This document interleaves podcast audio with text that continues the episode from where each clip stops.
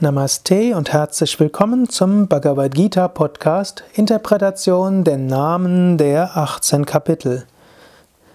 Bhakti Yoga Nama Dvadashodhyayaha. Das zwölfte Kapitel wird genannt Bhakti Yoga. Bhakti Yoga, der Yoga der Hingabe.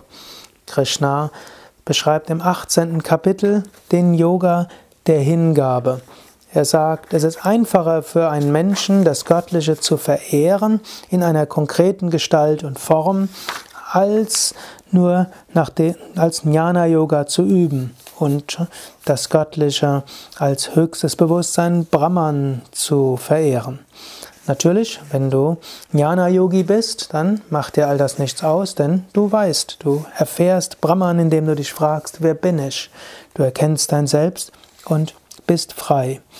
Krishna empfiehlt, Gott auch in einer konkreten Gestalt zu verehren.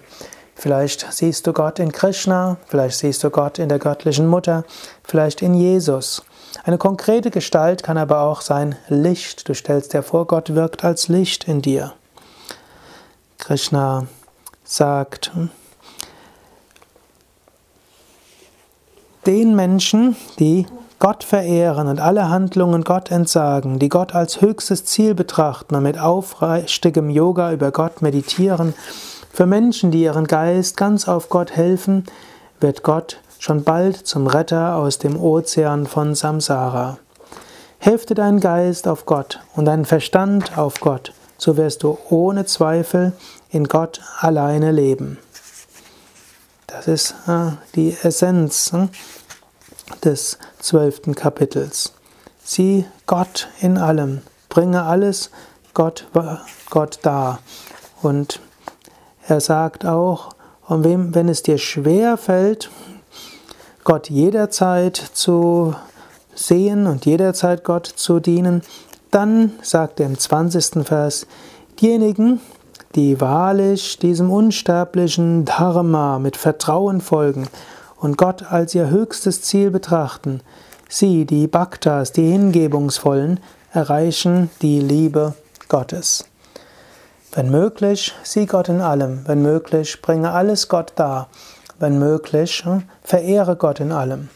Und wenn es dir nicht möglich ist, ständig Gott in allem zu sehen, dann mindestens siehe Gott als dein höchstes Ziel an.